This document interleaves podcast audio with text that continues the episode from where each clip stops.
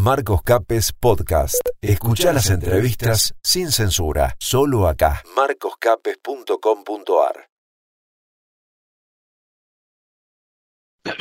¿Cómo están todos? Bueno, bienvenidos a un vivo más. Ahí lo tenemos al doctor Julio Razona que se está acomodando a sus estudios. ¿Cómo estás, Julio? Hola, ¿qué tal? ¿Cómo estás? Eh, ¿Te enganché en el medio de una causa, algo por el estilo? No, no, no, estoy, estoy eh, poniendo en condiciones el, el, estudio de transmisión. Que todo lo mismo, ¿viste? La oficina, oficina, estudio. Ahí está. En estos, en estos tiempos muchos hemos utilizado este, lugares que antes eran de otras cosas para, para fusionarlos, ¿no? Y convertirlos en los lugares de, estudio de grabación, de comunicación, de hablar con la gente, de seguir ejerciendo. Un, como, un lugar donde no te interrumpan, ¿viste? Porque ya es, es, tan gracioso ver, ¿viste? Que vos me ha pasado también, que estoy hablando y veo que algún familiar, los chicos, alguno pasa por atrás. Por suerte, todos los que pasaron por atrás mío siempre estuvieron vestidos.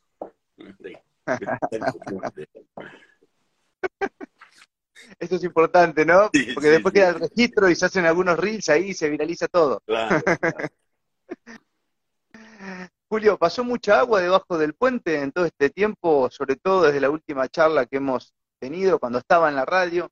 Eh, habíamos hablado y, y, siempre me gusta de las charlas que tenemos que independientemente de reconocer un poco la intención de, de, del poder luciferino este que, está por encima de, de, los gobiernos, siempre hay algún detalle positivo con el cual vamos cerrando porque hay cosas que están pasando también propios de una sociedad que se empieza a dar cuenta de muchos engaños, ¿no? Eh, ¿cómo, ¿Cómo ves el, el, el presente hoy? Sí, yo la, en, en, estos años de experiencia de, comunicar derechos, de, de, de, incentivar acciones, de tratar de difundir conocimientos, es increíble cómo lo, que antes costaba tanto comunicar, ahora con un simple, eh, con un simple tweet o, grabando un video cortito de un minuto y medio, la, la difusión que tienen, la difusión en, en, el conocimiento, ¿no? En la toma de conciencia de muchísimas personas. Eh, es más, tuve estos días, me, me comuniqué con, con, varios concejales, yo hice una, una, unas notas para pidiéndole a los municipios que intervengan en el tema sanitario, porque lo que existe es, lo, que es el poder de policía municipal. Y, y bueno, y asombrosamente me llamaron concejales de todo el país diciéndome que ellos ahora entendían lo que estaba pasando y que ellos qué podían hacer desde su consejo deliberante. Es más, voy a nombrar una que es la, concejal Valeria, Valeria Rodríguez de, de, Bahía Blanca, que la puse al tanto de un montón de cosas y digo, bueno, pero usted como concejal tiene poder de policía y dentro de su municipio, de su jurisdicción, cada municipalidad tiene el poder para ver si se están cumpliendo con las normas sanitarias, educativas, de seguridad, etcétera. Tienen poder para eso. Así que usted mismo puede obligar a verificar si en los, vacunos en los vacunatorios se cumplen con todas las normas legales de historia clínica, consentimiento informado, bueno, todo esto que siempre decimos. Así como usted puede obligar, como por el poder de policía municipal, a que se estudien los viales de las vacunas que se le dan a la gente de su jurisdicción. Bueno, y todo eso, esto que parece tan simple, eh, esto es en los últimos meses se ha logrado, esa toma de conciencia, ¿no? Esto que nosotros venimos hablando hace mucho tiempo y que en realidad parecía una utopía esto que estamos viviendo. Y creo que hay que... Bueno, hay que justo, hoy a la tarde vamos a estar charlando con esa concejal, si está todo ok, eh, porque, bueno, Bahía Blanca tuvo varios destellos interesantes, ¿no? Eh, también se habían puesto de acuerdo ahí los concejales para derogar el pase de algo que no es obligatorio, pero que estaba, ¿no? Eh, entonces, hay algún destello. A veces da la impresión, eh, no sé cómo lo ves Julio esto con abogado, ¿no? De por qué esa necesidad de que el poder político demore tanto.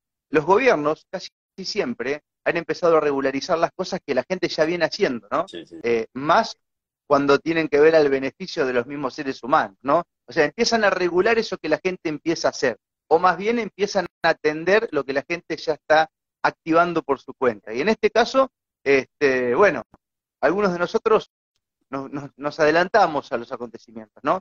Pero, el, el, el, tiempo de la política no puede ser el tiempo, digamos, que, que, hoy se lo conoce como normal, que pase algo y a los dos o tres años los pibes se pongan a hablar de ese algo que pasó. Este, esto, esto creo que también merece ¿no? un, planteo a fondo porque hay que inventar otra cosa.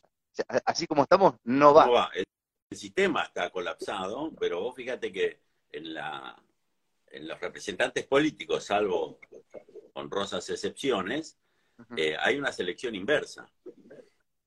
Los buenos, la gente capaz, honesta, la que ha logrado en su vida particular, gracias al mérito y al esfuerzo, eh, eh, trascender, no en, lo personal, en lo económico, en lo que sea, pero que ha logrado trascendencia por su vida honesta, no ingresa a la política porque la política los expulsa o, se les cierran las puertas o si no se prende con un negocio eh, eh, eh, está mal visto, o, si, o para hacer una campaña para ser intendente, si querés tener posibilidades, tenés que gastar un millón de dólares en Mar del Plata. Yo fui candidato a intendente, gasté 10 mil pesos y me fue súper bien y me robaron las boletas. Pero porque no me prendí, porque tenía, podría, me podrían haber financiado una campaña política ahí, pero iba a ser un esclavo. Entonces, ¿qué ocurre? La, la, la gente idónea, los que sí tendrían la capacidad para gobernar y para legislar y para... No entran porque entran en el barro mm. y, son expulsados. Entonces hay una selección inversa. Entran los peores y si hay uno bueno, la política sale y dice, acá no vuelvo más. Y acá hice tal cosa, me denuncian, me piden investigar, me... Em, yo, yo trabajé en en algunos gobiernos, como siempre como técnico, ¿no? Como criminólogo, y, las críticas que sufrí era que me había sacado una foto ponerle con expert. Me saqué, yo tengo fotos con expert, con mi ley antes de la pandemia, yo los conozco a todos. Con, con Patricia Burri y todo, y eso no quiere decir nada. Pero no sabían qué buscar, como cuando yo fui funcionario renuncié a mis sueldos, porque yo vivo de mi profesión, y considero que el servicio público, como es un servicio público, no se puede lucrar con un servicio público. Porque es como que un bombero te pase un, presupuesto si viene a pagar tu casa, si es un servicio público. Y supuestamente la, actividad política también es un servicio público. me tienen que pagar porque yo te voy, voy a ordenar, voy a administrar para que te tapen los pozos de tu casa. Y es un servicio público. Entonces, es eso. Creo que el sistema falla entonces, en esa selección inversa nos encontramos con políticos como Scioli, como Di Palma, como eh, Mayra Mendoza, ¿no? Que si Chiró, el mismísimo presidente, Julio. como el presidente, bueno, te, doy ejemplos de, de, todo, bueno, tenés una, tenés una lista interminable. Entonces, ¿cómo esta persona eh, puede estar en ese lugar? ¿Cómo llegó a ese lugar? Yo a veces veo en la, actividad política partidaria que los concejales, generalmente una gran cantidad de concejales de las ciudades son los que llevaban los mejores mates en, la, en las campañas políticas, en, la unidad básica. El mejor llevador de mate es concejal. No el, empresario que eh, a partir de su trabajo intenso, honesto, evolucionó y, y el tipo de su vida personal hizo un éxito. No, eso es el que llevaba, el que le ponía más azúcar a la, hierba y llevaba los mates más ricos.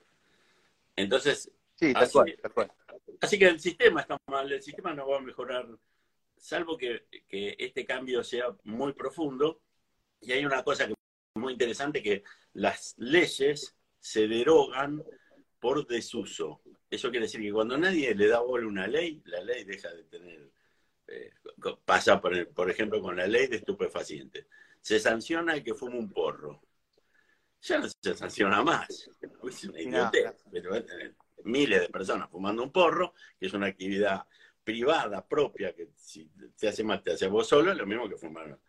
Es una, y, se, se, crearon miles y miles y miles de causas penales contra un pobre infeliz que fumaba un porro, y bueno, ya no se sanciona más. El desuso hizo que la, la, gente ya no le daba no le da bolilla, y vos ves un tipo fumando un porro en cualquier lado, y ya no.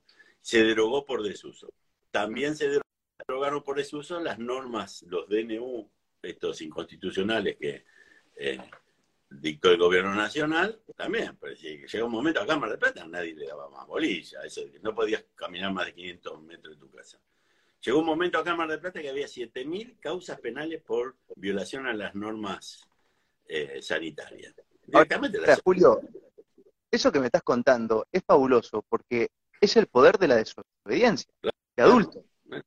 Eh, no, no una desobediencia que está tomada por una idea a la cual todo lo que venga de un lado yo hago lo contrario. Eso es un comportamiento de niño. Una desobediencia de adulto, es decir, yo estoy pensando y veo que esto no tiene ningún gollete obedecerlo, es que además el Estado tampoco tiene cómo controlar algunas cosas, vamos a ser sinceros. La desobediencia trae aparejado que se derogue una ley. Eh, o sea, el ejemplo que hoy charlábamos al inicio, esto de que a veces los gobiernos aparecen en ciertos lugares que la gente ya está haciendo las cosas por sus propios medios, llámese mantenimiento de un espacio público o algo por el estilo, o hasta seguridad, si querés, ahí aparece el Estado a querer colaborar con el temor de, perder poder, lo mismo pasa en, el contexto de, las leyes. Es decir, cuando alguien las empieza a desobedecer en demasía, ya está, no hay DNU que aguante, no hay ley que se pueda ejecutar ni nada, ¿no? La desobediencia de adulto tiene, tiene un valor este, muy importante en estos tiempos y creo, Julio, no sé cómo lo ves vos como abogado, que así como la cultura que ha sido manipulada con ciertas ideologías y que se fue metiendo para que nadie se dé cuenta dentro de la ingeniería social, también hay una desobediencia de adulto donde ya hay seres humanos conscientes que le quitan entidad a las pavadas que, emite el poder, por ende se transforman prácticamente en palabras, o sea, no, no, no son órdenes para nadie. Y eso es una evolución humana de estos tiempos muy, digna de destacar, digamos, ¿no? Bueno, ese es el principio de la obediencia de vida. La obediencia de vida es un principio, un principio, una base para vivir en sociedad, que no, tiene nada que ver con la ley de obediencia de vida. La obediencia de vida como principio, la obediencia de vida. La obediencia de vida dice que nosotros para vivir en sociedad tenemos que respetar las leyes eh, de, un superior en un orden jerárquico, siempre y cuando no sean eh, inconstitucionales, sean arbitrarias o sean manifiestamente ilícitas. O sea, yo, yo soy, siempre pongo el mismo ejemplo, yo por soy comisario y vos sos un sargento de la policía. Entonces yo te digo, mire, vaya, ese que tiene bigote, pégale un palazo en la cabeza porque tiene bigote. Y vos, sargento, me decís, no, ¿cómo ves? Esa orden no la puedo obedecer, es ilegal. Pégale usted si quiere, yo que lo voy a obedecer. Ese es el límite de la obediencia de vida. El comisario no le puede ordenar al sargento que haga cualquier cosa. O tiene un límite que es la ilicitud, la inconstitucionalidad. Entonces, cuando nosotros desobedecemos, si, yo ahora salgo de mi casa y digo, ah, no, volvió la cuarentena y ahora usted no puede salir a andar en bicicleta, o no puede ir al supermercado porque está muy lejos de su casa. No, yo igual, eso es ilícito. ¿Qué es lo que pasó? ¿Quién, quién nadie puede sostener una, una orden ilícita y dando la orden porque se le va a revelar todo el mundo. O sea que está legitimado. Quien desobedece no es que es un rebelde, un loco que desobedece, sino que yo estoy legitimado por la ley de obediencia de vida. Termina la licitud de la orden, termina la, la obligación de cumplir esa orden cuando su orden es un disparate o viola mis principios fundamentales, mi libertad, mi derecho a estudiar, mi libertad de transitar, mi libertad de comer lo que quiero, mi libertad de hacer una huerta en mi casa. Estoy hablando de cosas que hemos visto. Sí, de cosas habituales que, se, ponen en tapete ahora también. ¿no? Y además esto constitucionalmente también está, avalado, esto de la desobediencia, cuando se considera que hay algo que va en contra del pueblo. Es el 36, Julio, el artículo... 36 de la Constitución, el artículo 36 de la Constitución Nacional, no, no, es más, es una especie de, no es, un derecho, es una obligación como ciudadanos nosotros. Eh, porque hay, la Constitución Nacional es sabia y hay, hay un equilibrio en la Constitución. O sea, los poderes ejecutivo, legislativo y judicial, al ser absolutamente independientes, uno controla al otro y el pueblo controla a los tres. Nosotros tenemos el, lo que pasa es que, claro, si nuestros representantes son el que se va a mate en la unidad básica, claro que no tenemos representantes. ¿Quién, eh, eh, yo estoy ahora difundiendo el tema de, en la, del tratado de pandemias. Le estoy enseñando, tratando de explicar qué es el tratado de pandemias, que es otra vez, lo mismo, otra vez sopa. Otra vez sopa. que en vez de, de ser em, las resoluciones, en vez de ser recomendaciones de la OMS, van a ser imposiciones, nos van a obligar mucho peor que antes. Y Esto no lo tendrían que estar diciendo algún candidato político, alguno, ¿por qué no lo explican? ¿Por qué ¿Cuál es? ¿Por qué tenemos que ser nosotros los que estemos explicando esto? ¿Por qué esto nos enseña? todo se omite.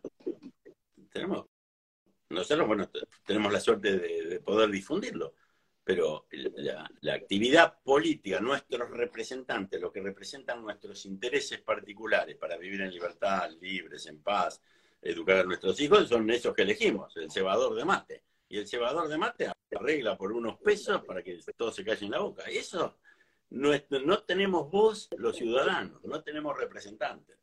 Vamos a hablar con un candidato a, presidente y nos dicen los dos candidatos a presidente de la oposición, todos nos quieren meter en casa y vacunarnos de prepo. Bueno, en vez de eh, representar nuestros intereses y resguardar nuestra libertad, nuestra libertad en salud, nuestro derecho a, disponer de nuestra vida, los dos, que cuando sean presidentes, va a venir con una con unos policías, con unos y de prepo nos van a inyectar lo que a ellos les parece. De prepo. Esos son nuestros representantes. yo, diría que, bueno, que hagan la prueba de, hacer eso, a ver qué es lo que va a pasar. Ah, bueno, no, ¿sabes por qué, Julio? Te lo digo. Eh, acá quiero, quiero frenarme en dos cosas. Porque yo estoy viendo mucha. Así como el que se dio una dosis, dos dosis, y no se da la tercera ni la cuarta, hay mucho dándose cuenta en el medio, hay mucho ejecutor de, de la fuerza que tampoco va a someterse a la pelotudez que entró en su momento eh, cuando estábamos muchos de nosotros asustados en los primeros 15, 20 días de toda esta historia, ¿no? O sea, hay que ver ahora cuando llega la orden a un policía cuántos son los que se dignan a obedecer. Eh, yo estoy convencido que va a haber mucho más resistencia que antes. Sí, yo estoy seguro. Lo que vos decís es muy cierto. Y bueno, yo tengo una experiencia particular en plena fase 1, plena pandemia, acá cuando eh, en Mar del Plata no había días de calor de 25, 30 grados, no había nadie en la costa. ¿Viste? Hoy la costa de Mar del Plata un día como, bueno, hoy llueve, pero estos días es un hormiguero. Un chico en ese momento tenía 24 años, amigo de mi hijo más grande, Leandro se llama, estaba, volvía, trabajaba todos los días en una, en una casa que hacían milanesa, sándwich de milanesa y hacían el delivery. Se venía caminando por la costa, se llevó un termo, un mate y se sentó en la playa de la Perla a tomar mate solo, solo, solo en la inmensidad frente a la inmensidad del mar y de la playa. Como estaba tomando mate sentado mirando el mar, después de trabajaba todos los días, llegaron como cinco patrulleros, fue famoso porque lo filmaron. Ah. Lo subieron al patrullero como si hubiese sido el petizo orejudo, un delincuente le rompieron el teléfono, por eso lo quiso filmar, le rompieron el teléfono y lo llevaron a, la comisaría primera. Eh, fui a la comisaría primera a, hablar con él, y lo dejaron en libertad enseguida. Pero mira, tuve una conversación con los policías que fue muy interesante. Y yo le digo, mire, yo a ustedes estoy obligados a denunciarlos por coacción, a los, ustedes, a los policías, por abuso de autoridad y por coacción. Cuando yo lo denuncie, esto va a intervenir un fiscal, el fiscal lo va a llamar y ustedes van a decir, a mí me dijo el comisario que teníamos que meter preso y, moler a palos a cualquiera que esté en la calle.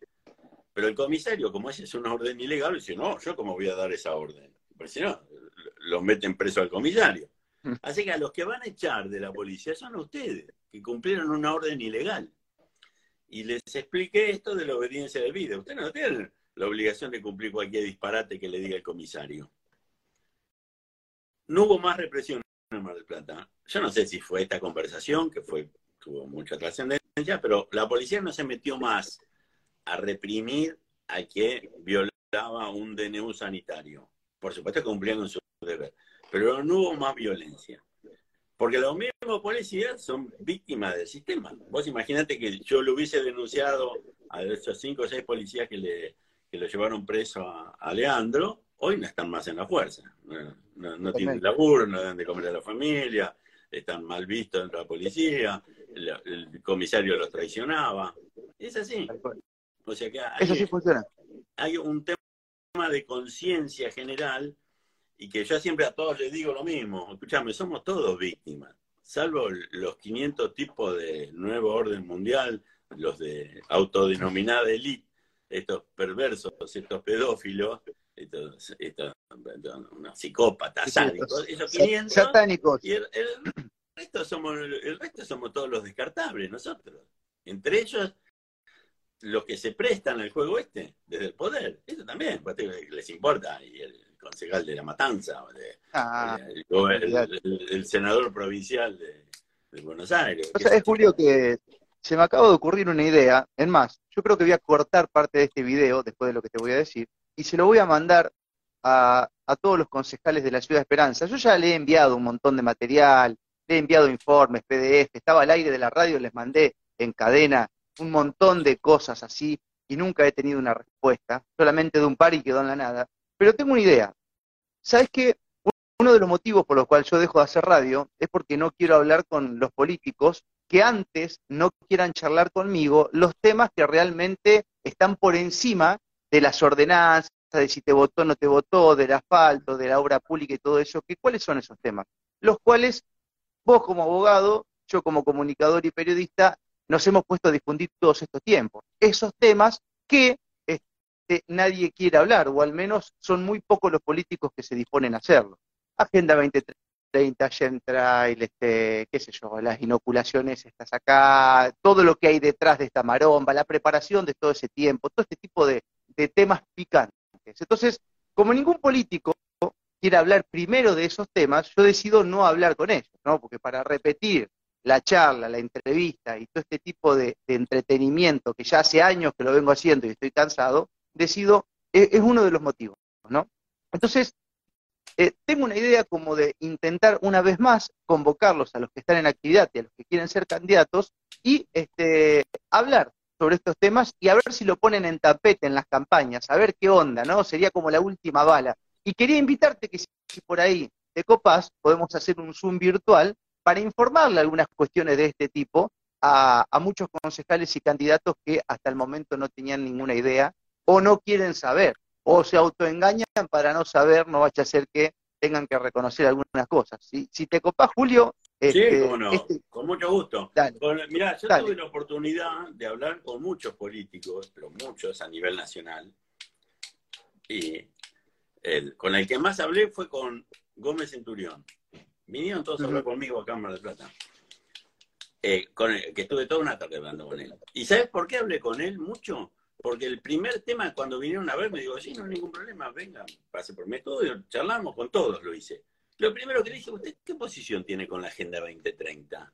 ¿Qué opina de las inoculaciones? Ese, digo, ¿qué tal? Mucho gusto es esto. El único que tuvo una respuesta coherente a mi criterio, el que pensaba como nosotros era Gómez Centurión. Más allá que, no es que yo soy del partido de Gómez Centurión, nada, fue la, única vez que hablé con él. No quieren ni siquiera tocar el tema, no quieren ni siquiera tocar el, pero si vos conseguís que hablar con los candidatos, todo, yo con muchísimo gusto, con muchísimo gusto participo, para mí sería un placer. Bueno, acá lo que está pasando, y, con esto eh, pasamos a otra cosa, Julio, es lo siguiente. Así como hay seres humanos que aprendieron tanto de leyes que pueden tener un coloquio con vos, Julio, por ejemplo, que sos abogado. Así como hay pacientes que tienen un coloquio de salud con los médicos y hasta le dan datos que los médicos no conocen, ¿no? Así como hay gente que empezó a entender cómo se eleva un sistema inmunitario. O sea, así como hay gente que ha dejado su profesión original para la cual se preparó en sus años de estudios y empezó a hacer otra cosa, bueno, es necesario, señores, este, políticos que empiecen a escuchar un poquito, si tienen ganas, eh, que no hay mucha más oportunidad para que el sistema político recobre algo de, credibilidad. Ya está detonado. Ya en el mundo entero la gente está empezando a dejar de votar. O sea, a ver, no les queda mucho más. Es una oportunidad última la que tienen esta de empezar a hablar de cosas interesantes. Y bueno, así como los médicos ahora hablan con el paciente y el paciente les muestra alguna cosa y algún profesor en un aula escucha alguna información de un alumno y queda sorprendido, a ver, señores políticos, si se bajan del caballo y empiezan a hablar de cosas que realmente son las originadoras de todo este tiempo este, caótico que a muchos de nosotros nos ha hecho bien, ¿no? Así que sería una oportunidad de tratar de que el sistema siga viviendo, ¿eh? un poquito. Vamos a ver si lo logramos, Julio, yo te voy a mantener al tanto. este video se lo voy a enviar a todos, a todos lo voy a enviar. Yo con mucho a ver si recibo respuesta. no esa tenemos agradable sorpresa, ¿no? Porque ¿Qué sería, Julio, no? Ah, este... Ah, vos fíjate, hasta por una cuestión de conveniencia política. El, Mar del Plata ganó el descontento en las elecciones, en las últimas, eran elecciones a concejales. Casi la mitad de la población no fue a votar o votó en blanco. O sea, el partido político de Mar del Plata es el descontento el político que sea más o menos vivo, aunque sea hasta por una cuestión de conveniencia política, si tengo el 50% de la gente cautiva, ¿qué, ¿por qué vota en blanco? ¿Por qué? Porque no se siente representada, porque hablamos de cosas que no le interesan, porque no resolvemos nada. Si lo único que hacemos es cambiarle de nombre a las calles, o las plazas, o barremos un poquito, o, vamos a faltar, y el, el frentista que me pasa a mí, tengo que pagar una millonada de pesos porque tengo la mala suerte de tener una casa con un frente muy grande y lo pago yo. Y el tipo, por, digo, pero me, compro yo el cemento, me hago yo el asfalto, me sale 10 veces más barato que me lo haga el, municipio. Esa cosa, puedo decirle a un vecino, van a dar una cooperativa y afalte usted su casa. Y en vez de salirme una millonada de plata, como me va a salir la mía, la hago yo con los vecinos. Te estoy diciendo cualquier cosa. Pero los políticos no entienden, piensan que nosotros somos rehenes de su ambición personal y de su caja política. No entienden que están al servicio nuestro. Bueno, pero lo van a entender a la fuerza, ah, porque hay una evolución humana que, está empezando a dejarle de dar importancia. O sea, ya a nadie le interesa lo que diga un político, no, le importa. O sea, lo que hoy dice el presidente, ponerle la autoridad máxima de la Argentina, ¿a quién le importa? ¿A quién lo ve? Ya la mayoría ni se entera. Y los medios masivos repetidores que tragan un montón de pauta publicitaria y se esmeran y hasta pagan publicidad en redes para eh, posicionar ese tipo de comentarios de referentes políticos. No hay manera, o sea, están perdiendo entidad y esto en un mediano y largo plazo, este, bueno, les va a jugar en su contra, ¿no? Yo sé que algo nuevo se viene, Julio, no sé a dónde vamos como sociedad, pero sí estamos seguros que lo que está no lo queremos. Y una de las formas de ir cambiando eso es quitarle la entidad a lo viejo. Mientras tanto la vamos este, surfeando y vamos creando algo nuevo, ¿no? Em, preguntarte, Julio, con respecto al destello, a tu punto de vista de lo que, de lo que pasó judicialmente con el fallo del, juez Alfredo López, ¿no? Que después lo he escuchado más adelante al juez charlar con Pedro Moreno, decir, bueno, yo en realidad tengo mucho más fe en la población que en la justicia en sí, ¿no? Que es un poco lo que estamos charlando acá, Julio. Eh, bueno, el juez Alfredo López todavía no falló nada. Él hizo lugar a... Eh, esto es así, para, explicarlo, para que la gente lo pueda entender. Nosotros hicimos una medida cautelar para que se suspenda la vacunación en niños. Este es un juicio, es un amparo. la medida cautelar es el primer paso. Antes de iniciar el juicio, digo, bueno, antes de iniciar el juicio, suspenda la vacuna y hagamos el juicio. Esa es la medida cautelar. El juez no suspendió la vacunación, sino que dijo que había que informarle a la gente que va a llevar a su hijo a vacunar sobre lo que contienen los prospectos de las vacunas, que los prospectos dicen que las vacunas no se recomiendan a menores de 18 años de edad, las secuelas que tienen, Pfizer reconoció 1.291 secuelas, que eso lo tiene que informar el Estado. Dice, no, usted, como es voluntario, cuando va el padre, le tiene que dar por escrito una notificación fehaciente, o sea, por escrito, le tiene que dar una enciclopedia por la, por la cantidad de secuelas que tiene. Lo firma el padre, notificación fehaciente, quiere decir que el receptor lo tiene que firmar y tiene que quedar eh, documentado y resguardado que se, enteró el padre de todo eso. Y después dijo, tienen la obligación, suspendo la, la vacunación hasta tanto se garantice eso la Cámara Federal dijo que no era suficiente, que, no era necesario, como que el, Estado ya notifica todas estas cuestiones. Ya todo el mundo sabe, cuando lleva a su hijo a vacunar, que están, no están recomendadas para menores de 18 años de edad, que es, como es voluntario, y lo lleva el padre porque sabe.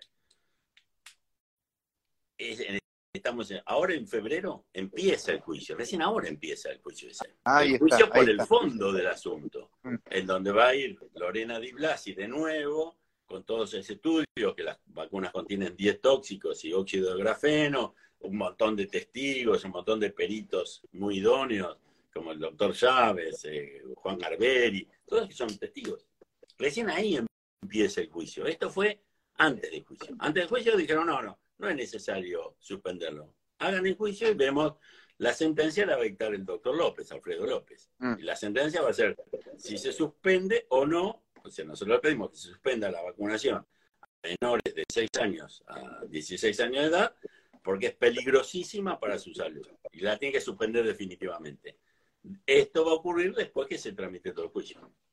Vos sabés que si bien las redes y toda esta virtualidad nos ha ayudado mucho en enterarnos de muchas cosas, también es cierto que a veces hay mensajes que surgen propio de, bueno, del accionar de la justicia, que también se entrevieran y se enredan, ¿no? Y con este caso hubo tanto que se dijo, Julio, tanto, a favor, en contra, ¿entendés? Eh, que bueno, hasta, hasta detalles que a mí mismo se me, se me van, ¿no? Y esto que arranca el juicio ahora, no lo tenía ni idea, Julio, no tenía ni idea, tío, ¿verdad? Este, se mezcló tanto el tema. Lo que pasa es que si no termina siendo cuestiones técnicas, como son las jurídicas, termina siendo un partido de ajedrez entre ciegos porque todo el mundo opina sobre cosas que no entiende y no ve y opina y da opiniones y da consejos y, dice, no, esto está mal, pues ¿cómo no hicieron? Eh, eh, en lo jurídico está todo muy formalizado, muy, muy estructurado. Vos no podés hacer lo que quieras cuando quieras. Lo tenés que hacer cuando te lo permite el juzgado.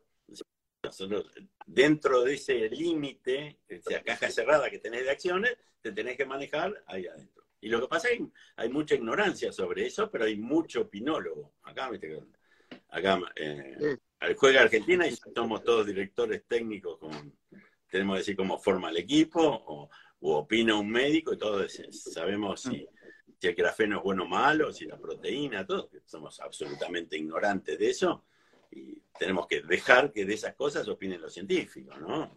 O, los científicos, o que de fútbol opinen los periodistas deportivos, o de del medio ambiente opinen los que estudiaron el clima. Ahora, Julio, eh, hay cosas que no hace falta hacer nada para opinar, como por ejemplo las muertes, las miocarditis, las cosas que están pasando. claro, pues yo te, lo, claro, te, saco de ahí, que te tomo y te la acepto esa parte técnica y quiero llevarte a otra, este, como para ir paseando en este sub y baja que hacemos siempre cada vez que charlamos.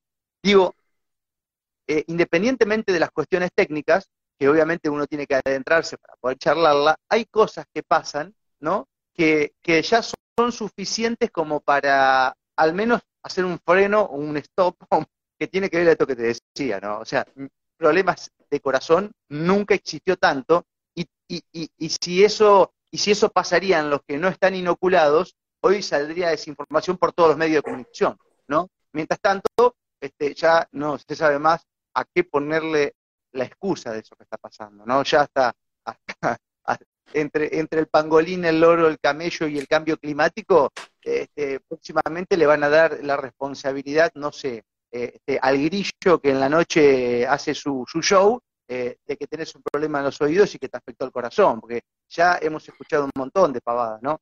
Eh, y, con todo eso que está pasando, eh, bueno, creo que es importante no hacer una observación ahí, independientemente de que después tengamos que adentrarnos en temas muy puntuales, ¿no? Claro, bueno, pero mira, basta con observar por qué eh, se falsean las estadísticas. los hospitales, los departamentos de estadística están cerrados. No sabemos cuántos. Eh, aumentó el cáncer infantil se calcula el 300% se calcula, porque se terminaron las estadísticas. Se fragúan, así como el INDEC fraguó las estadísticas de la cantidad de habitantes, porque eso tiene, así como el INDEC miente con las estadísticas para favorecer a las regiones donde ellos son mayoría y tener más aportes para las campañas políticas, también lo hacen con el tema de salud. no necesitamos ser idóneos para, para ese tema. Sí, en general podemos opinar todo y nos damos cuenta que en realidad está todo manipulado, absolutamente todo manipulado. La cuestión es que todos nos demos cuenta de esas cuestiones tan importantes. Y bueno, y esto que decís vos, tan cierto que eh, inventan cualquier dolencia para justificar los ataques cardíacos, la miocarditis, ah. la muerte súbita. Acá es tremendo la cantidad de chicos que hay enfermos de... Yo tengo un nieto de tres años con dos compañeritos que estuvieron internados a los tres años por, por dolencia respiratoria. Yo he tenido tengo hijos, eh, conozco hijos de mis amigos, nunca vi un nene internado de tres años con una dolencia respiratoria, como ahora es normal en una sala de, de 20 chicos, dos internados. hay, hay esa estadística que uno la puede eh, sacar de los o, conocidos que han tenido problemas de repentinitis absoluta, gente joven, deportista. por más que las quieran ocultar, eh, la, verdad sale de luz. Bueno, pero algo, algo de ese ocultamiento tan mamarrachoso y desprolijo no es lo que justamente estabas difundiendo en estos días, Julio, que, en Francia se está empezando a, quitar de, los, de los, este, registros oficiales toda la gente que está inoculada este, porque no saben cómo tapar los efectos adversos. me lo dijo el director de un hospital, no es que, que él es un argentino, eso cuando yo lo, ni bien me avisó, yo lo hice público, tuvo una trascendencia enorme en todo el mundo, porque él mismo estaba preocupado, y él es un hombre inoculado, no es, eh, no es que estaba, y él tenía que viajar, y más, viajaba a la Argentina y venía aquí a Mar del Plata a hablar conmigo por unos temas que estábamos tratando. Yo tengo mucho contacto con, Francia y con España.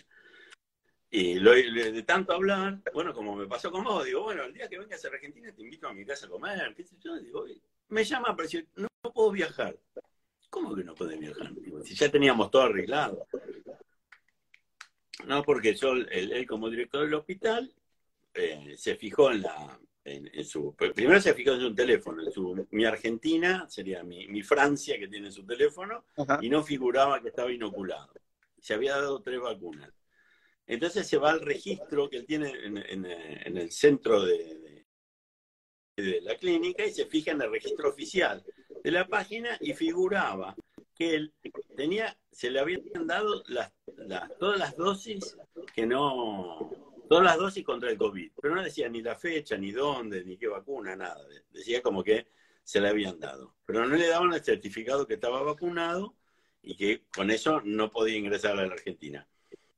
Entonces se fijó y se borraron, se estaban borrando todas las referencias a las inoculaciones, cosa que después no se pueda demandar al, Estado, después un día una corte independiente va a decir, no, ¿cómo no vas a poder demandar ni a la farmacéutica en el Estado? Ese es ilegal, es inconstitucional.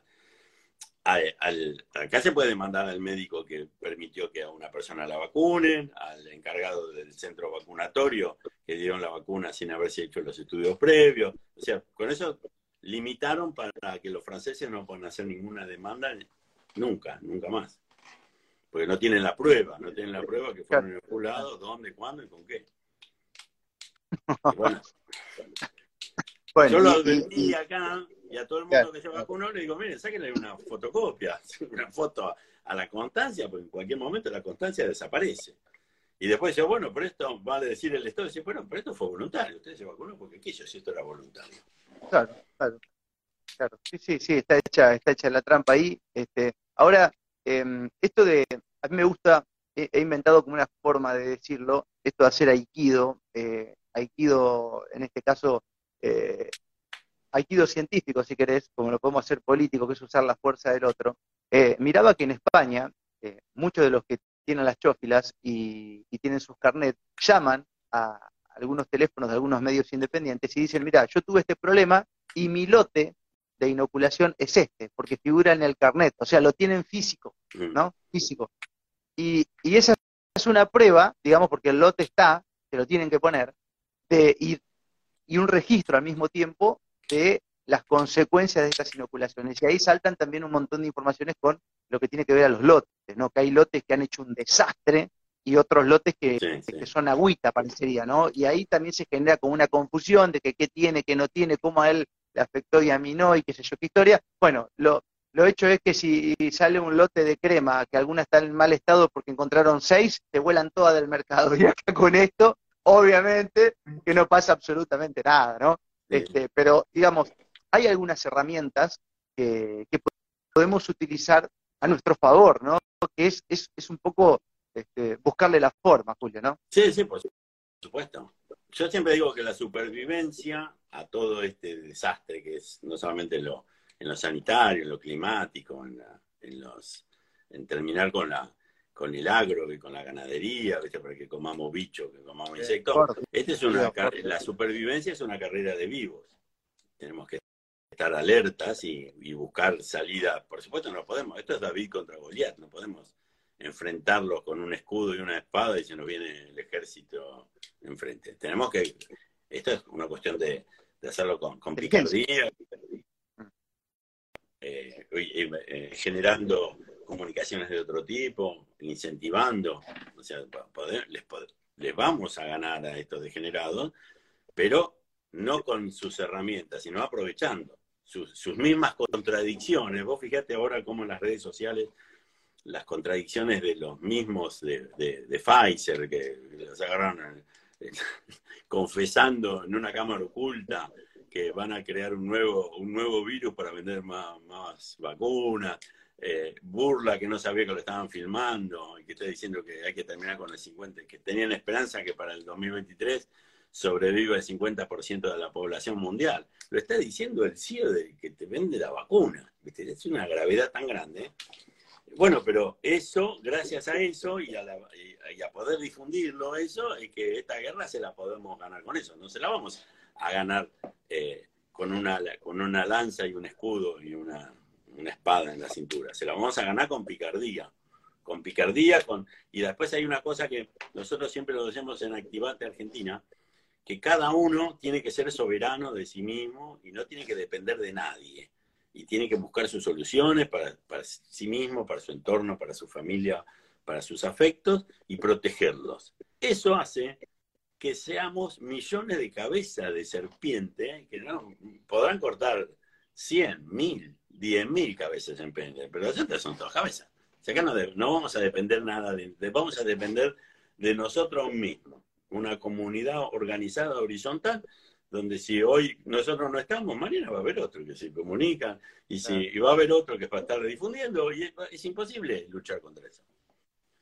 Yo creo que va por ahí, Julio, va, va, va por una nueva, una nueva sociedad, digamos, donde no hay liderazgos que representen, sino más bien muchos que están ahí diluidos, cada uno llevando su luz, su coraje, su forma en donde le toca estar, ¿no? Eh, y, hablando del Activate, ¿cómo viene eso, Julio? Eh, ¿La gente se puede seguir sumando? Por ahí veo que, visitan algunas localidades, se reúnen ahí a tomar unos matas, a charlar, a compartir. Estamos también transitando, yo un poco lo, veo con la radio ambulante que estamos haciendo este viaje por la Argentina. Estamos en un momento, Julio, donde inclusive lo veo en el Activate, en lo que hacen ustedes, eh, que es un momento donde nos estamos empezando a encontrar y deseamos encontrarnos, ¿no? Físicamente y, bueno, eso nos hace... Es una toma de conciencia, en realidad. No tiene, o sea, es una toma de conciencia. El fin es este que te estoy diciendo. A la gente no estamos diciendo, sumate, activate, porque vamos. No, no, sumate, activate. Así vos, desde, tu lugar, desde tu lugar, en tu ciudad, en tu pueblo, en tu, en tu club, donde sea, vos sos el eje de las soluciones para todo. y generemos cosas de, eh, escribirle a los legisladores, mandarle cartas abiertas a los legisladores, decirle que no vayan a aprobar estas leyes de la Organización Mundial de la Salud, que protegeron. Eso tiene tanta fuerza. Vos imaginate que, que un legislador nacional reciba cientos y cientos de mail y chat y todo diciendo que todo el mundo lo mismo, después se siente presionado. Igual que los legisladores, cuando hablo de legisladores, hablo de los concejales también, especialmente los concejales. Porque los concejales son nuestros vecinos. En mi barrio tengo tres concejales que pueden ir caminando a la casa a reclamarle. Escúchame, si vos tenés poder de policía, ¿por qué no te pones a analizar en un laboratorio de los viales a ver qué, coño nos están metiendo en la sangre o qué le meten en la sangre a nuestros hijos? Si ustedes tienen el poder de hacerlo, háganlo. Pero yo voy caminando, le toco timbre en la casa y hablo con él. Y tengo la comunicación directa.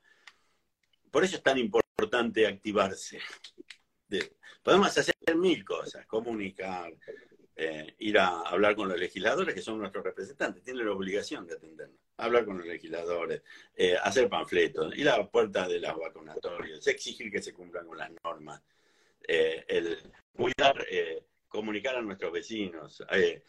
cuando sabemos que una persona se quiere vacunar, explicarle, mostrarle lo que no le muestra el Estado. Digo, ¿vos vas a vacunar a tu hijo? Yo tengo publicados los prospectos de Moderna Moderno dice que no se recomienda a menores de 18 años de edad. El fabricante de la vacuna que le ponen a los nenes en la Argentina no recomienda que se inoculen a menores de 18. Se le están poniendo a bebés de 6 meses. Los, estudios de, Pfizer, las, secuelas, los resultados de la esterilidad que, se, que producen esterilidad. Bueno, todas estas cuestiones, si cualquier vecino eso lo imprime, dice, mira, usted sigue, mire, ¿usted, ¿usted le dijeron que puede pasar esto? Bueno, ya hizo, si somos millones que hacemos lo mismo, ya hicimos un trabajo de base que nos hace indestructibles, imparables. Y por más que vaya el tiempo...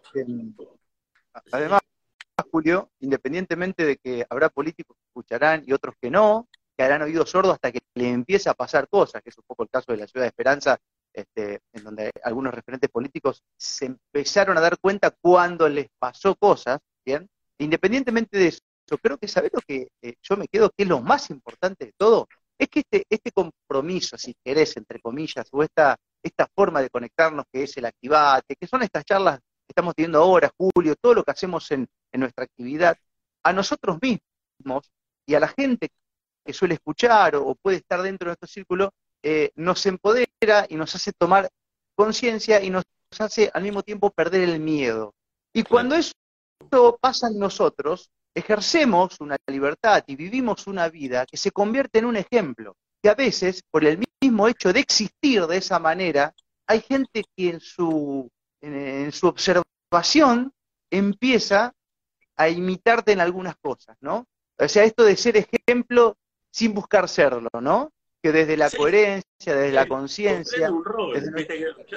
Claro. Además, todos, todos podemos cumplir un rol muy importante. Quizá algunos tenemos más difusión que otros, pero todos, absolutamente, todos podemos cumplir un rol importantísimo, que es la difusión del conocimiento, de los principios de la libertad. Eh, el, eh, Vos fíjate que es un tema recurrente hablar de la Constitución Nacional. ¿Cuándo se hablaba de la Constitución? De los principios de la Constitución, el, Código de Nuremberg. Yo lo, estudié en la facultad y de hecho he, trabajado mucho con, el tema de abuso sexual infantil y sigo trabajando con ese tema. Y yo los códigos, los tratados, todo lo hacía en memoria. Pero ahora vos a una persona le hablas del Código de Nuremberg y sabe de qué se trata. Y qué, qué pasó y cómo nació. Bueno, vos fíjate qué importante eso también. Qué importante la, la difusión cultural. Y, también es importante eh, reconocer que los esfuerzos del Estado están en ocultar todo esto. Yo hoy leía el censo que el, personas no binarias son 9.000 en todo el país. 9.000 en 46, 47, no sabemos cuántos somos, pero poner que seamos 47 millones de personas. 9.000 son, y todas las currículas educativas se modificaron eh, para aceptar a los no binarios, cuando es el 0,02% de la población. Y todo el esfuerzo económico de, miles y miles y miles de horas de trabajo de funcionarios, todos, dedicados a 9.000 personas que son no binarias. En, la, eh, dentro de la estructura de un gobierno dedicarle donde el 40% de la población tiene hambre, dedicarle un esfuerzo económico y a, ese 0,02%, que yo digo que haya que dejarlo de lado, que se le reconozca sus derechos, que hagan lo que quieran. Pero el esfuerzo tiene que ser para que no haya hambre, o que los viejitos no se mueran de inanición. Esas cosas son las que nosotros tenemos que, hacer ver también, porque eh, no, todo es el, el, todo tiene un fin. Nosotros sabemos bien que tiene un fin, que es eh, terminar con la familia. Si vos vas a lo macro y dices, bueno, ¿y por qué esto le dan tanta manija a los travestis, que, adopten los travestis, que no, que no haya sexo? Que... Bueno, porque no quieren terminar con la familia, porque la estructura, esto que estamos diciendo, de, eh, de ser nosotros soberanos nosotros mismos, de nuestro grupo familiar y nuestro entorno, es en una familia constituida como fue toda la vida, ¿viste? El padre, la madre, separados o no separados, los abuelos, la contención, el respeto, las, normas éticas. Eso hace que pues, uno en su grupo familiar somos como un tanque Sherman eh, de apoyo. Y si bueno, nosotros nos, nos, apoyamos con el vecino que también tiene su grupo familiar, eso, que vengan acá a tratar de poner una inyección de prepo a esos grupos familiares, a ese, a ese ese, ese entorno chiquito, seguro, cuidado, saludable. A eso le temen. Por eso le dan manija a, a, los no binarios, a la, casamiento te puedes casar con una licuadora. vamos a hablar de. Mirá, y quiero, antes que se nos corte el vivo, eh, quiero concentrarme en algo que es un dato que vamos a hacer aikido acá con, con los datos del censo. ¿No te parece, con todo eso que acabaste de nombrar, el, la inducción televisiva, cultural acerca de la Agenda 2030, el estímulo a la confusión de lo que somos como seres, la ideología de género puesta como una materia más prácticamente en los colegios, y todo, todo el recurso que se destinó para, para inducir este tipo de, cuestiones de ingeniería social, para terminar con 9.000, que no digo que sean 9.000 un producto de todo eso, pero todo lo que hay, la, la, cantidad de, centros, de gente pensando, accionando, cobrando sueldo en pos de la destrucción familiar, induciendo todo este tipo de ingeniería para, ese minúsculo resultado, es un fracaso. Vos imaginate que nosotros estamos batallando acá desde un micrófono pedorro, un auricular, vos desde tu estudio con un teléfono, este, y están empezando a tener problemas con el tiempo, porque el tiempo está dejando sus hechos y esos hechos favorecen a los que han elegido ser congruentes. Así que el poder tiene un gran problema, está totalmente detonado, están teniendo todo a favor económicamente hablando, tangiblemente, y los resultados son pésimos, Julio. No les da por ningún lado más. Tienen que preocuparse ahora en tratar de eliminar las voces disidentes, eliminar aquellos que tienen para contar las pruebas de lo que está pasando, ocultar los datos, manipular las estadísticas. O sea, es un fracaso. Sí, sí absoluto. Bueno, es un, fracaso y una, un éxito, una victoria de, de nosotros los, los, conspiranoicos, ¿no? Que ese es otro tema, como nosotros, todo lo que veníamos, se, se ratificó todo lo que venimos diciendo hace tres años. Yo ayer me mandó el doctor Héctor Carvalho que se reconoció la, a la ivermectina como el tratamiento que fue eficiente no solamente para el COVID de, un montón de enfermedades, como fue la cura en África de, una catástrofe una catástrofe sanitaria. Y, ya hacía dos años que habíamos hecho el amparo con el doctor Carvalho para que se dé ivermectina a toda la población. Y, digo, bueno, este es eh, para nosotros en lo personal, que trabajamos tanto por eso, pero qué doloroso cuando nosotros hicimos el amparo, en Argentina supuestamente habían fallecido 3.000 personas por COVID. 3.000. Y sabíamos que con la ivermectina no se contagiaba nadie de nada. No sabemos si es más allá que el virus es natural, es artificial, la gente se enfermaba, no sabemos de qué era de respirar el aire contaminado. No sabemos. Lo que sí sabemos es que con ivermectina la gente se curaba de inmediato, o se cura de inmediato. Y que, que por un lado, es, yo decía, bueno, por un lado, para nosotros es una satisfacción que todo lo que dijimos, accionamos, llevamos una prueba enorme, trajimos a los mejores científicos de no solamente de la Argentina, sino también de todo el mundo, y por supuesto nos rechazaron el amparo, pero nos queda el sabor amargo que se podrían haber hecho muchas más cosas. Y eso es una responsabilidad exclusiva del Poder Judicial, exclusiva del Poder Judicial, porque eso los mismos jueces que fallaron, ellos tomaron conocimiento que esto era ciencia.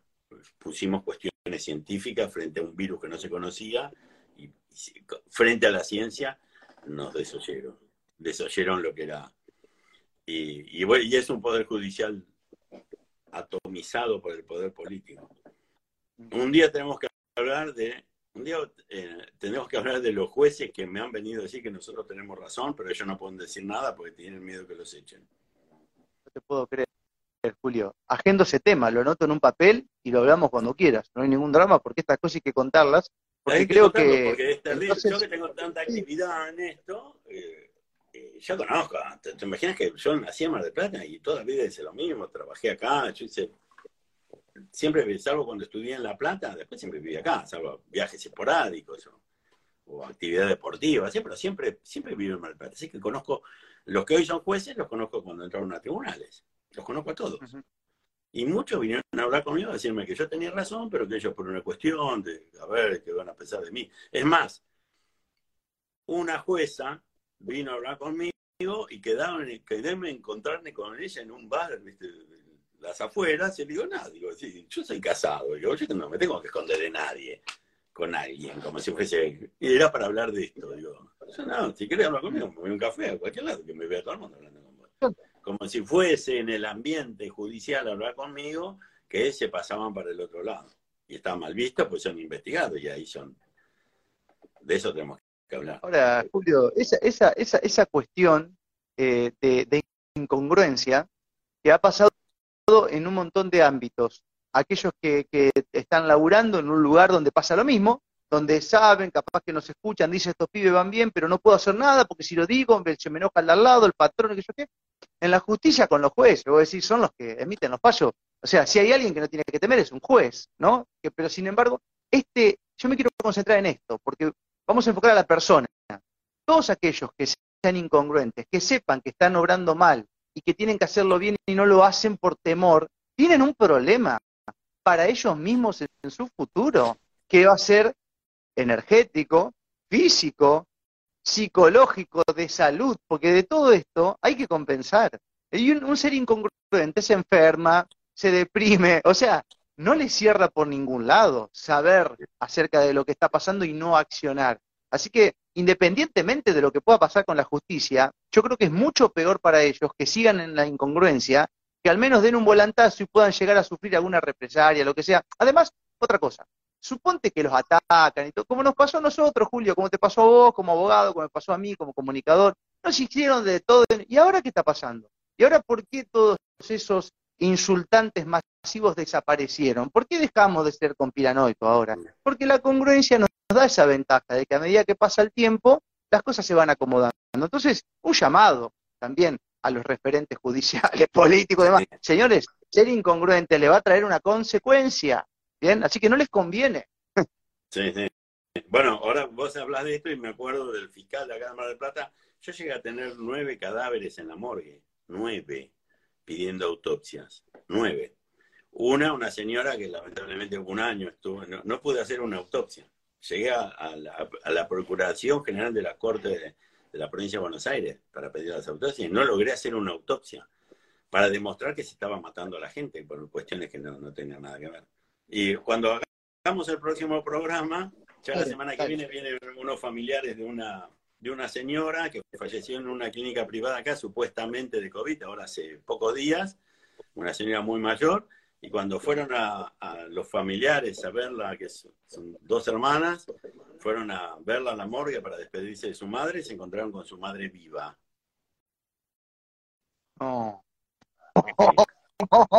o sea que la querían matar en realidad. No, habían hecho ya el negocio de intubarla y ya la habían descartado, era muy mayor. Sobrevivió cuatro días la señora, pero estuvo en la morgue bajo cero durante varias horas, así que iba a ser casi imposible que sobreviva. Ese es un tema que lo estoy, lo estoy redactando, estamos por presentar todas las denuncias. Y, así que vos fijate en, en, lo que se degeneró todo esto. Una clínica privada. Sí, sí, Y bueno, pero ahí está, Julio. ¿Por qué crees que salí a la calle ahora y hablé con un montón de gente que hice yo hace dos o tres años que no pise una clínica, que no voy al médico? Y tampoco se enferman, ¿eh? Sí, ¿Eh? sí. Y voy a cerrar con esto, Julio. Este, ahí vi un comentario que dice, ¿vos te pensás, Marco, que a los jueces o algo les interesa el karma? Es que no es hace falta que les interese, les va a llegar. No es algo a lo cual se puedan exentar. O sea, no, la, creación está hecha así, está hecha el día y está hecha la noche. Vos no te podés quedar de día y decir, eh, voy a prender todas las luces y evitar. La noche va a llegar igual. No importa si te interesa o no, te toca y tenés que hacerte cargo. Julio, antes que se nos corte, te mando un abrazo, te agradezco de corazón porque siempre que te he hecho sonar el teléfono estuviste. Eh, y dijiste, sí, vamos a la charla, vamos a lo que dé. Este, así que te quiero felicitar y bueno, obviamente que te sigo estimulando que sigas haciendo lo que estás haciendo, sobre todo el libro que tenés en puerta, que ya leí lo que me mandaste y está espectacular, Julio, mortal. Me encantó, me encantó, me, encantó. Mientras tomaba el café me lo leía. Claro, ese es el sentido de ese libro, de contar historias anexas a juicios que fueron así. que lo importante no sea el juicio, sino las cosas que uno vive alrededor de los juicios. Tremendo. Hermoso. Te mando un abrazo, Julio. Muchas gracias. un abrazo muy grande. Nos vemos, Marco. Gracias por escuchar esta charla y no te olvides de compartirla si crees que puede ayudar a alguien. Para colaborar con nuestra labor, en la pestaña podés hacer tu donativo para que continuemos ejerciendo el periodismo.